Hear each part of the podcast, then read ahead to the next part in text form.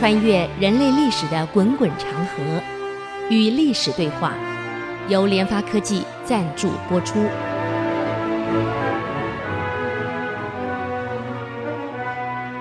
各位听众们，您好，这里是 IC 之音主客广播电台 FM 九七点五，您所收听的节目是《与历史对话》，我是刘灿良。那么我们上礼拜讲到这个内斗啊。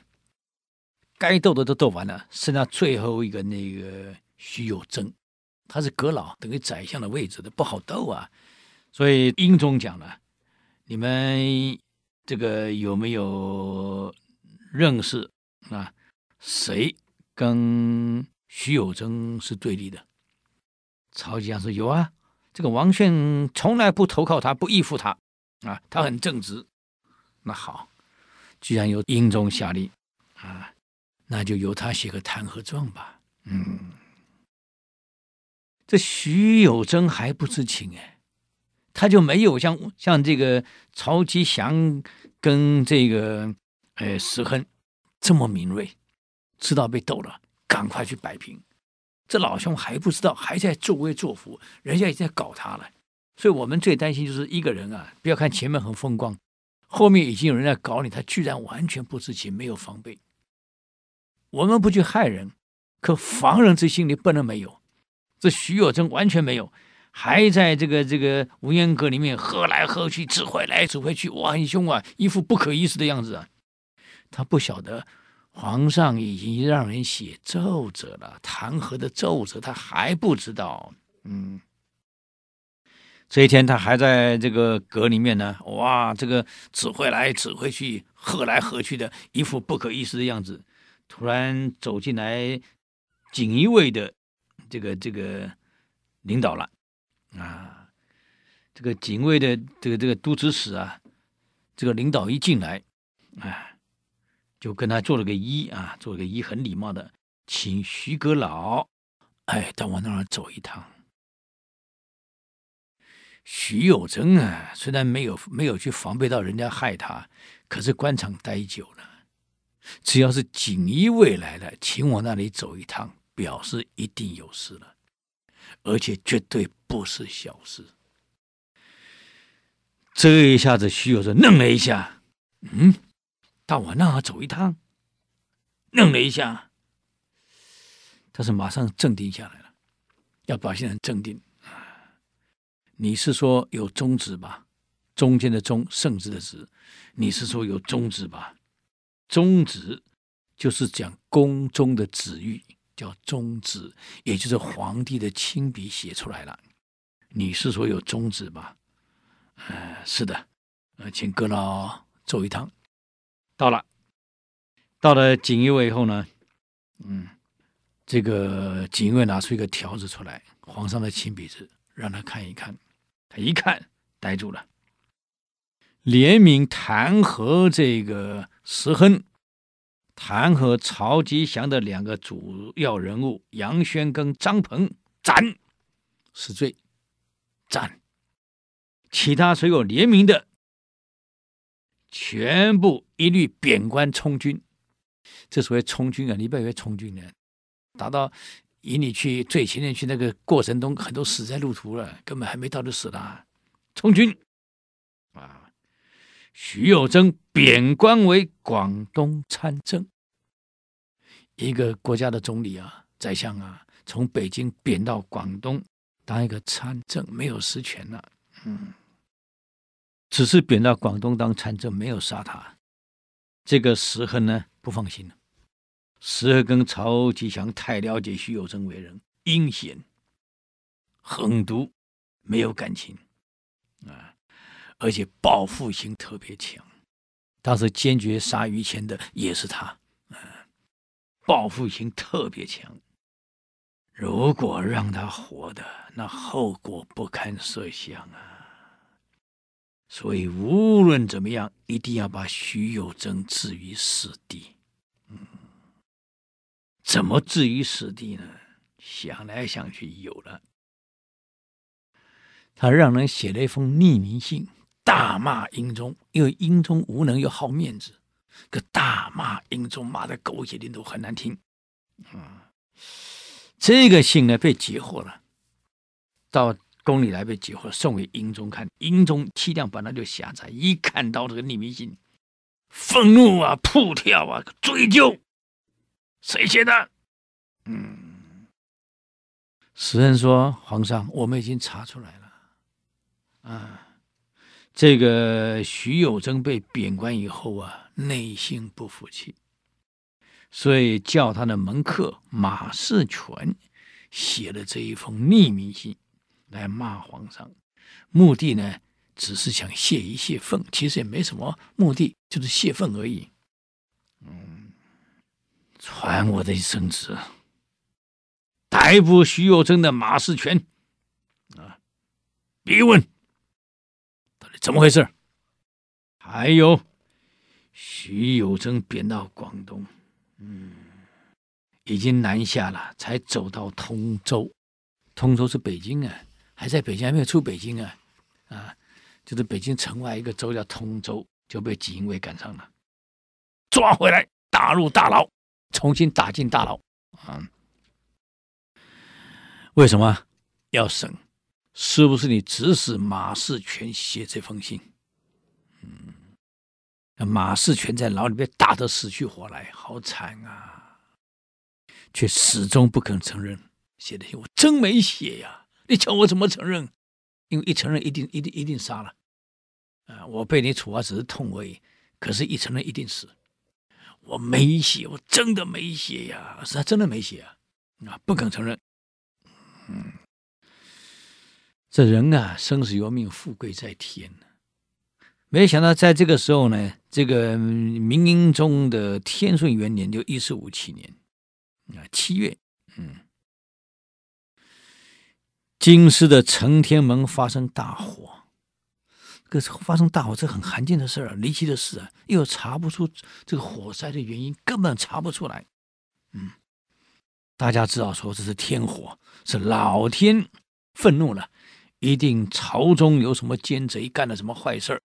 皇上没有理性的处理，没有警惕到。古人很迷信的啊，明英宗也不例外啊。一看是天火烧了承天门啊，这个不得了啊！这显然老天在发我的怒了，嗯，绝对不是好征兆，只好呢下令诏书大赦啊，对天下大赦。这个十分担心啊，这下一射，那么徐有贞不就不会死了吗？啊，这是白，我想了半天，这个这个这个不是白做了吗？啊，马上又给皇上上奏折，说徐有贞他绝对图谋不轨，想造反。嗯，这个图谋不轨，这不得了啊！我跟各位讲，皇上是可忍，孰不可忍啊！你看看这个王政以下呢，到后来。呃，明武宗的时候呢，他的太监，嗯，明英宗的当时主太监是王政，到了明武宗主太监，嗯，那位姓刘的先生啊，其实武宗并没有要杀他，不管犯罪的多明显，是后来在房里面被抄出匕首，扇子里面夹有匕首啊。个那个那那个毒针，如果各位你们看过以前民国五十几年拍了一部一部片子叫《龙门客栈》，啊，那个胡金铨导演的那一位玉虎啊，那位男男主角当负面的啊，有陈国立演的那一位，扇子里面就有毒针，它可以射出来，就像这样，扇子里面含有毒针，然后呢又搜出的玉带，啊，玉带就是皇帝专用当皇帝用的，还有一件龙袍。完了，这说明你真要篡位了。所以刘瑾是因为这样才被判凌迟啊，一共割了两千多刀才是，是这样子的。所以你一般你有什么犯罪呀、什么一般还可以能忍，但是这个是忍不住，现在就告他谋反。嗯，这样一一边呢，可以把他干掉了啊。所以说他窃国。嗯，弄权，嗯，所以罪当弃市。所谓弃市，就是在路边就斩掉了啊，在路边执行死刑。这就是我们台湾人讲“裸崩西”了啊，我想各位都听过闽南话，他裸崩西了，在路边执行死刑斩掉了，死在路边，没人收尸啊。好，结果如何呢？我们休息一下，再回来与历史对话。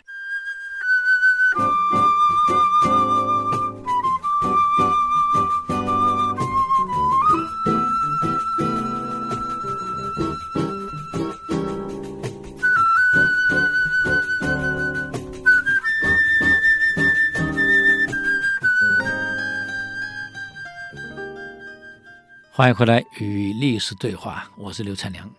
刚刚讲到这个徐亨担心啊，皇上这么一特赦，那他就没死了。哎，没死不是白赦了？这个这个这个用了那么多计谋，好不容易让他下狱，结果被放出来，那么将来一报复，我们怎么办？想办法再加一条罪状。哦，谋反啊，这个这个窃弄国饼。啊，罪当弃市，弃市。我刚刚讲了，路边执行死刑斩啊。台湾人，我们闽南的人有一句话，老崩西一样骂呢，刚骂老崩西，就就拍天啊，真的不好听啊，就是被斩在路边的，死在路边没人收尸的，哎呀，这不好听啊。要不然就是凌迟判罪，所以那我们闽南话有一句话，你嘎领地，嘎领地啊，两个就是凌迟。虐待我，那修理我的意思了，就被转用了啊。所以这一一上来，英宗一听，哎，可以了，可以了。你们想一想，我今天能够坐在个皇位上，不就是徐有贞带领着你们，他出谋策划吗？他真有这么坏，就不会来。来来来来，拱我上这个位置了。我们做人做事适可而止啊！你说他谋反，他真要谋反，又何必让我复辟呢？啊，他就扶着景泰帝就好了嘛，为什么要要我复辟呢？哎，所以有时候啊，其实你们做什么，我心里很清楚。这个帝王都很坏呀。让下面的人分两批，咱们斗来斗去，斗来斗去，他就高枕无忧。当下面的人斗到最后只剩下一派的时候，我告诉你，你就危险了。啊，当还有制衡的时候，你不敢随便。你看，隋炀这个隋文帝杨坚也没有那么快马上谋反呢。为什么？啊，韦荣英虽然死了，可是那些王爷都还在呀。王爷还在有制衡力量，他不敢了。一直等到王爷都铲除了，他已经一个独大了，他才敢篡位。所以你注意看，自古以来篡位的都是朝中已经斗到最后，他一人独大，就是这样的吧？嗯。所以你看，朱温、朱全忠篡位也是原来有那么多节度使，斗到最后他最大了，他才敢篡位。没有斗到最后，他绝对不敢。现在英宗虽然腐朽啊，但他看到你们在斗，哎，他也无所谓。为什么？他安全啊！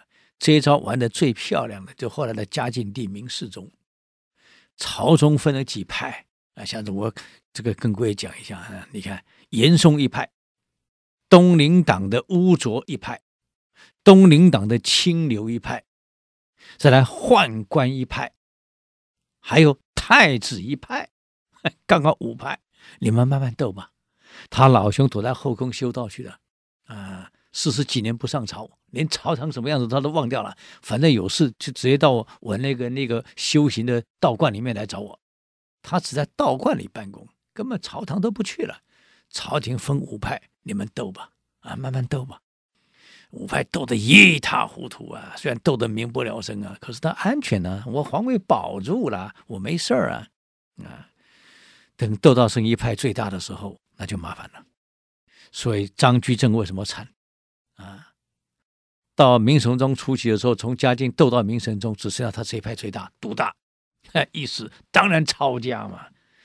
再分裂成几派跟你互斗，他就安心了。所以从此三十一年，明神宗不上朝。你看，这个就是古代的帝王术啊，让你们有分个几个势力，在里面平衡住。我基本就安全了。如果整个只剩下一个势力了，我这个帝王就危险了。我掌控不了了，没有人替我来制衡你们、监督你们了。英宗很了解徐有贞可以的，你们斗到现在可以了，该斗的、该杀的也都解决，该放的都放了啊。所以英宗找了个借口，他就算图谋不轨，该杀头，那也是我颁布特赦之前犯的罪，所以我颁布特赦就不在他身上了。如果他是在我颁布特赦以后才有图谋不轨，那就该杀。可问题是我颁布特赦以前，他已经在牢里面了，关在牢里了，他怎么去图谋不轨呢？嗯，你们想对不对？凡事啊，时亨啊，吉祥啊，适可而止。英宗为什么这样说？留的一脉在，相互制衡。要不然，一旦没有制衡，你们怎么腐败，怎么烂，没有人管你们呢？那就麻烦了。我英宗没那么多时间去管你们这些事啊！我只想保住我的皇帝位，最好你们互相斗，我就安全了。嗯，所以就这样子，徐有贞呢就没死了啊，被放出来了，改充军到京池啊，充军去了，就不是这个这个。这个到广东去当参政了充军也是一样，到京池去充军去啊。那么马士权呢，就这样被放出来了。嗯，但徐有贞跟马士权同时放出了锦衣卫大牢啊。徐有贞呢，摸着马士权的背说：“你真是一个义士啊，我没看错人，你坚持住，没有说出来。”其实那个信我没有写过，那是有人诬陷的。你也没写，我知道。你情愿一死，也不愿意害我。我感谢你啊！这样我有个女儿，将来就嫁给你，你当我的女婿好了啊！很高兴的。那么徐有贞虽然下下放到京师去充军，至少很多关系都还在，还有关系在。过去是这样，你虽然说阁老下来参军去了，谁晓得哪一天皇上想不通，又把你调回来了。所以即使他下来的，还是有人会照顾他，以防万一有一天你回朝了，你现在朝中斗争，你目前是输了，可将来万一你你又回朝，朝中那一批人被斗走了，你皇上又把你争回来的时候，那怎么办？所以有些人很聪明，就在你落魄的时候，哎，照顾你。等有一天你回来啦，我还可以有点福报呢。嗯，就这样，所以在京师也特别照顾了一下徐有贞，所以很快的，朝中也有人也帮他讲讲话，所以徐有贞呢，这很快的呢，从京师也被放了啊，就回到了故乡了。为什么？因为皇上免了他的罪了。他到了京师以后呢，有人。这个徐有贞不管怎么样，朝中还是有同党，而这同党呢，跟石亨关系也不错的人，所以有些人这两边都很讨好的、很圆融的人，就跟皇上说了：“皇上，这徐有贞年纪也不小了，瘦瘦小小的，长得像个猴子一样，体力又不行，黑黑的，年纪又大，当年冒着全族被杀的危险让你复辟，现在一个老头，你把他弄到京池去，哎呀，皇上。”我们人懂得报报恩，您是个明主，你是个明君啊！尧舜以后没有第二个像你这样的皇帝了啊！像你这么有仁慈、有德性的人啊，我想我们也给子孙积个福报啊，让朝廷命脉可以永续。那么这样一个对您有功啊、有恩的人，其实他是被陷害的。我想皇上你也很清楚，他正谋反，又何必去去拱你呢？英宗点点头，说的也是啊。那这样好吧，啊，传我的旨意，就给他回家养老了。啊，就这样，从京池就回到了他的故乡啊，江苏去养老了。嗯，就这样没有死啊。所以我告诉你，朝中有人好办事儿，朝中无人是莫做官。啊，朝中有人，即使你下放到外面去很惨了，那至少还有人保你可以生存。那么他回到江苏以后呢，这个马世全呢，也去找他了啊，结果怎么样呢？我们休息一下，等会再回来与历史对话。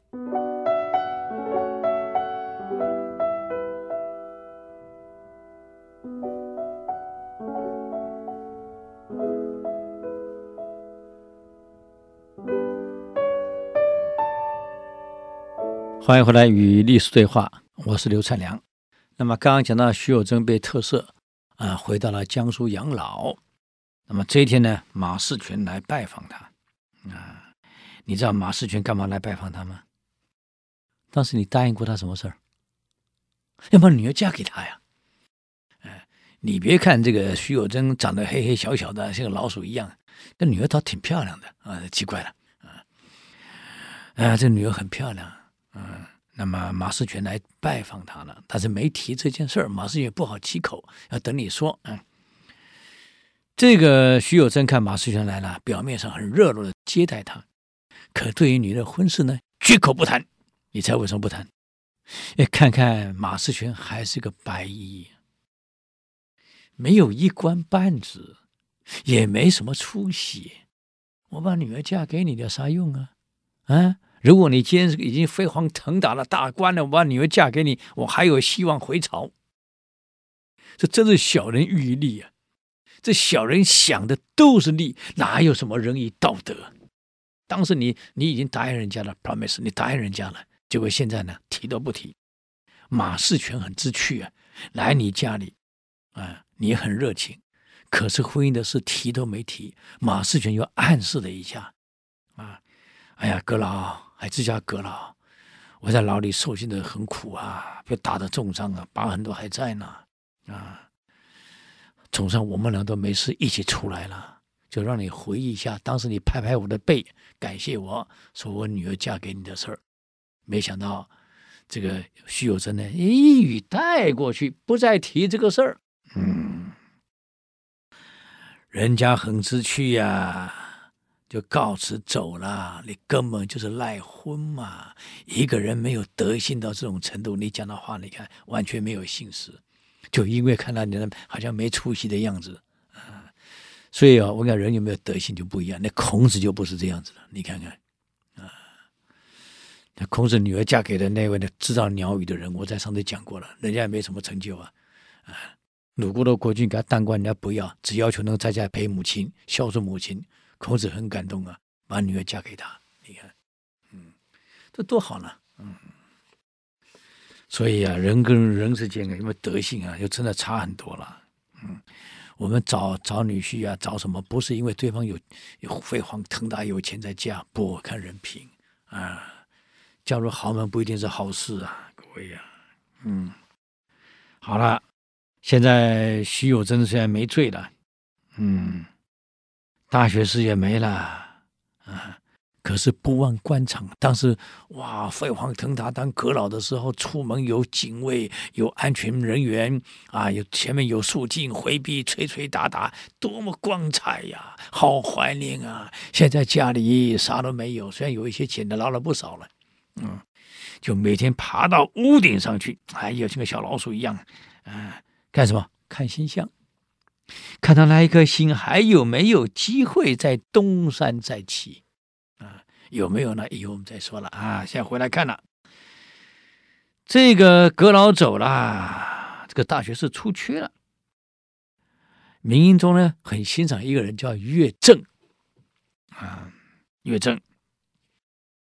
那么岳正是明英宗正统十三年会试第一名的进士。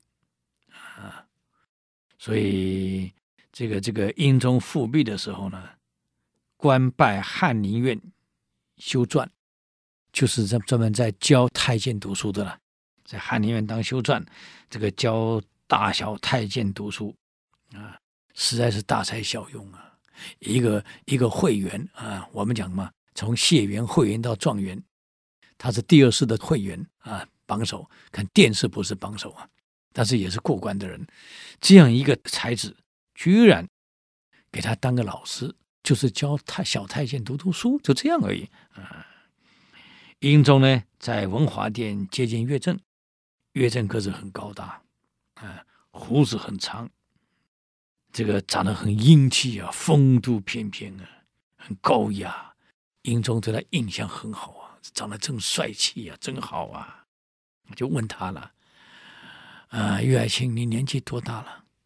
啊，我今年三十八啊，三十八了。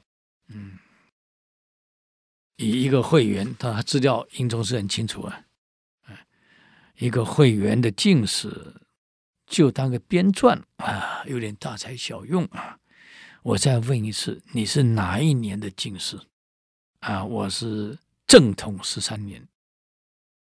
这个英宗很高兴啊，那是我在位的时候啊，我钦点的，钦点的呀。哎呀，原来是我的人呢，嗯，我亲自录用的呢，很好啊。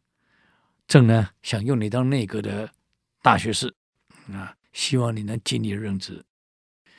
这个岳正呢很感激呀、啊，磕头谢完恩以后说了一句话：“我肝脑涂地，在所不辞。”退下去了。他出去的时候正好石亨进来，这个我发现啊，这个只要被石亨这这碰到的都没有好结果啊，这真是煞星啊，真是大煞星啊！啊，哎呀，这个这个这个碰到这个石亨，石亨一看岳正这个小官，皇上召见他干什么？毕竟官场斗久了，就知道心里一想。会不会是要让他取代徐有贞？这个岳正这个人非常刚正，他知道他的为人非常刚正啊，不阿。这样刚正不阿的人不可能是我同伙的，将来也不是我我我的党羽。一旦就位了，以他刚正不阿，肯定会弹劾我啊！这不对了，就进去了，见皇上了啊！很有意思啊，啊，一进去呢，没想到皇上很高兴，跟他说：“哎呀，朕今天选择了一位阁臣啊，我今天选了一位阁臣，非常好的啊，学问又好，是个进士出身。”这石亨心里早想到了，肯定是刚刚那一位，要不然你私下见他干什么？这绝对是他，这还用想？还故意问哦，是吗？皇上，恭喜啊，皇上啊！哎呀，一个国家的兴衰跟人才是绝对有关系。朝中都是贤德的人才，这国家就兴旺。以皇上您的智慧啊，您的睿智，选的肯定是人才。不晓得皇上你选的是哪一位呀？啊，哎，这是岳正啊，啊，你看如何？这个孩子你看怎么样？今年三十八岁了啊，是个会员基地啊，也是个进士。嗯。你看石亨这个武将啊，原来口才不是很好了，当官当久，人害来害去害久了，嘴巴也会讲话了。哎呀，皇上你英明睿智，你选择的绝对是人才，绝对不会选错。哎，皇上很高兴，我当然不会选错，他是我正统十三年的进士呢。皇上那就对了，他绝对是个人才啊。不过我在想啊，皇上，我们用人是有一个体制的。他现在不过是个修撰的小官，地位太低了，啊，相当于在中央干个小科员，很小很小啊。一个小科员一下子调上来变成副总理或总理，就行政院副院长、院长，这未免也太快了一点。嗯，会给人认为我们朝中没有人才，居然从最下层搞了个修撰上来。这职位太低了，嗯，我相信皇上您是睿智的，你选人绝对不会选错。他是人才，可是因为职位太低，突然爬到最高，这个过程没有历练过，也不晓得能力如何，啊，能不能干活？他现在不过是在在教太监读读书嘛。所以我是这样在想，皇上，你看看，你选的人是没错，是不是？以他现在的职位不动，兼内阁的学士啊，不要马上在那阁老了，在内阁的学士，再历练一段时间。毕竟他还年轻，才三十八岁嘛，他还有机会的。皇上，您看如何？哎，你们觉得呢？我们休息一下，等我再回来与历史对话。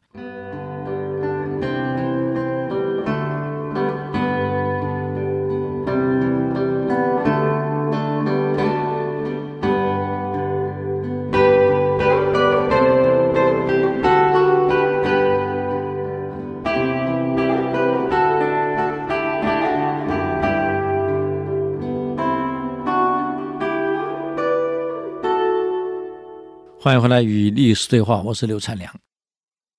所以我们常在讲啊，十个人帮助你，哎呀，不如一个人破坏你啊。这个时人讲的话似乎很有道理，其实在排挤岳正啊。皇上是没听出来，因为他讲到有道理啊，他职位这么低，一下子跳上来，没有经过中间历练，没有当过领导，那个小官都没当过。像我们大学里面，你一个教授啊，从助理教授到副教授到教授，干过这个系主任后，来到院长，一路上来，而不是一个这个刚刚回来的助理教授一下子给他当副校长，这喊太大了，太快了，没有经过中央的历练，处理事情是会有问题的。表面上看是绝对正确啊，所以如果不是石恒这么一一插手。岳正早就上台了啊！我永远记得，我也是看他这个行政会议的时候，有个呃点名一位来当院长啊，说这个人如何如何如何，当过系主任是不错的啊，大家都认为他很认可，他可以当院长，所以基本上校长也拍板了，那行就他当院长吧啊！哎，就在这个时候啊，明明已经投票过了啊。啊，有个人举手了，啊、有个院长举手了。这个校长，这个某某主任是很好，啊，不过去年发生的一件事情，我把这事情讲出来，大家参考一下，啊，看他当院长到底能不能胜任，就把去年的出了问题的事情，什么问题不叫不不提了，把那事情抖出来了，这一抖出来，全场哗然。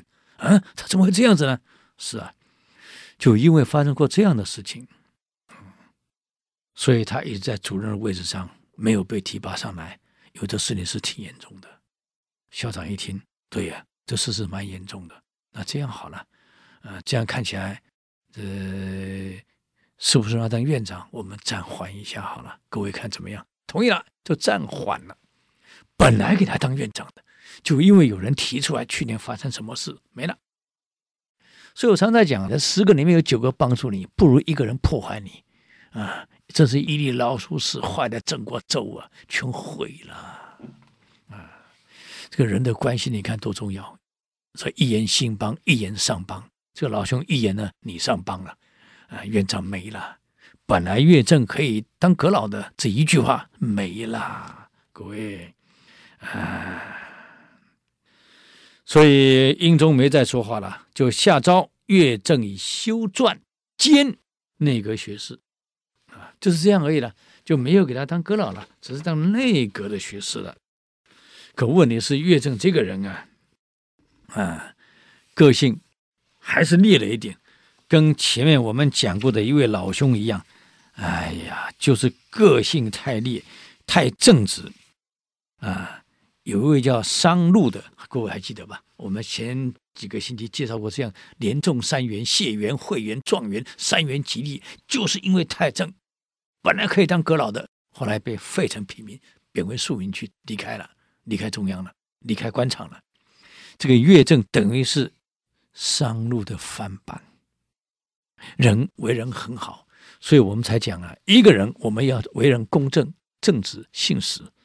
但是处理问题的手段你要圆融，我们原则不是，但是处理方法你得圆融啊，要懂得去沟通。很一一样一句话，你可以处理得很好。很可惜，这个岳正跟前面几个礼拜我们讲的商禄犯一样的错误啊，太刚烈了，太正直了。后来岳正丢官的时候，皇上是讲了一句话：他是好人，可是太大胆。皇上不喜欢用太大胆的人，我们千万记得，我们在公司也是一样啊。你再有能力，再有才华，这个沟通的技巧一定要很重要。我们原则不能失，失了原则就完了，完了啊，我们就变成奸贼了。但是在原则不失的情况之下，我们怎么样圆融的把事情处理得很好？朝中这么多大臣，为什么有些人就过得很好呢？哎，他处理的很圆融。没有出问题，虽然有些人骂这个赵孟頫，我们都知道赵孟頫的小楷中国史是目前无出其有的，是第一把，那就真好啊。他是南宋的官员，我上次讲过了，后来当了元朝的官啊，而且当到最高的官官位退休，在家里每天抄经典送人家。以前印刷术不好，你要读经藏没经藏，我抄给你，字写的非常漂亮，这跟印刷体没两样。啊，这样一个人呢，一样是南宋的官员，到了元朝去，为什么人家可以处理的活得这么好？不但活得好。还救了很多汉人。元朝很多措施对汉人是不利的，他能够很圆融的把你摆平，讲的让元朝的官员蒙古人呢也同意你的看法，觉得你很有道理。你看，这个就是我们为人处事的一个技巧。原则我们不失，我是个汉人，我保护汉族是一定的，原则不丢。可是我怎么保护呢？我不是跟你对着干呢。那对着干，命都丢了，我怎么保护？啊，所以是非常有技巧的，很圆融的啊，让你可以接受。对方高兴，我们也高兴，大家都高兴，都欢喜。所以岳正跟商禄犯一样的错误。嗯，当然他很正直的，很多话是有道理的。我们举几个例子哈，像钦天监汤旭，他是石亨的党羽。其实不学无术了，往往呢骗皇上。哎呀，我观天象发生什么事了？要发生的，皇上你也注意什么？早就跟石亨套好的招，让他故意这样讲，让皇帝相信。我古人迷信嘛，嗯。这一天呢，这个钦天监唐旭又说了：“哎呀，最近观天象有异灾呀，很显然是皇帝的身边有奸臣。”一定要把皇帝身边的奸臣统统铲除掉了，这个灾变才能够消除。那么你想想看，在石亨跟曹吉祥眼光里面，谁是奸臣？啊，当然是跟他对立的的这一批人。那么跟他对立的这一批人是奸臣，必须要铲除。我不好开口啊，就让我的这个党羽钦天监啊汤旭来说了。这么一说，皇帝相信了，那谁是奸臣呢？然后再由这个这个石亨啊、曹吉祥啊，他们在上奏折啊，再让朝中奏折来弹劾某些人，然后把一些不轨的事情铲掉了，用这样来相互陷害呀、来陷害、铲除所有跟我不是我党羽的异己，全部铲除，完全玩这一招。嗯，那么这种把戏呀、老是被岳正给挡住了。嗯，明英宗呢？问岳正：“现在这个钦天监说呀，天后异常，天象异常，是朝中有奸臣在。嗯，你看要怎么处理？”岳正说了：“皇上，汤旭虽然说天象有异常，可他并没有说谁是奸臣啊。啊，如果皇上……”根据他这样一说，就要罢黜掉一大批官员，造成朝中人人自危，所以朝廷不是好事呀！啊，何况汤旭这个人不学无术，他哪懂得什么天文地理？这个简直是鬼扯！皇上，他的话怎么能信呢？啊，我很担心啊，他假这个说朝中有奸臣。然后再让有心人士呢提出哪些是奸臣，让皇上把他们罢黜，这很显然是朝中斗争的伎俩。皇上以您的睿智，您是可以分辨出来的。嗯，没错，你说的有道理，嗯，有道理。何况如果这样一来，人人自危，互相倾轧，这朝中不就大乱了吗？嗯。对对对，哎呀，你看英宗怎么处理呢？可是我们时间又到了，嗯，所以今天只能给各位报告到这里啊。谢谢各位好朋友的收听啊！如果您对我们的节目有任何建议跟指教，请到 IC 之音网站留言。我们的网址是 www 点 ic 九七五点 com 啊。与历史对话，我们下周同个时间空中再会，谢谢你们。以上节目由联发科技赞助播出。联发科技邀请您同游历史长河，发现感动，积累智慧，扩大格局，开创美好幸福人生。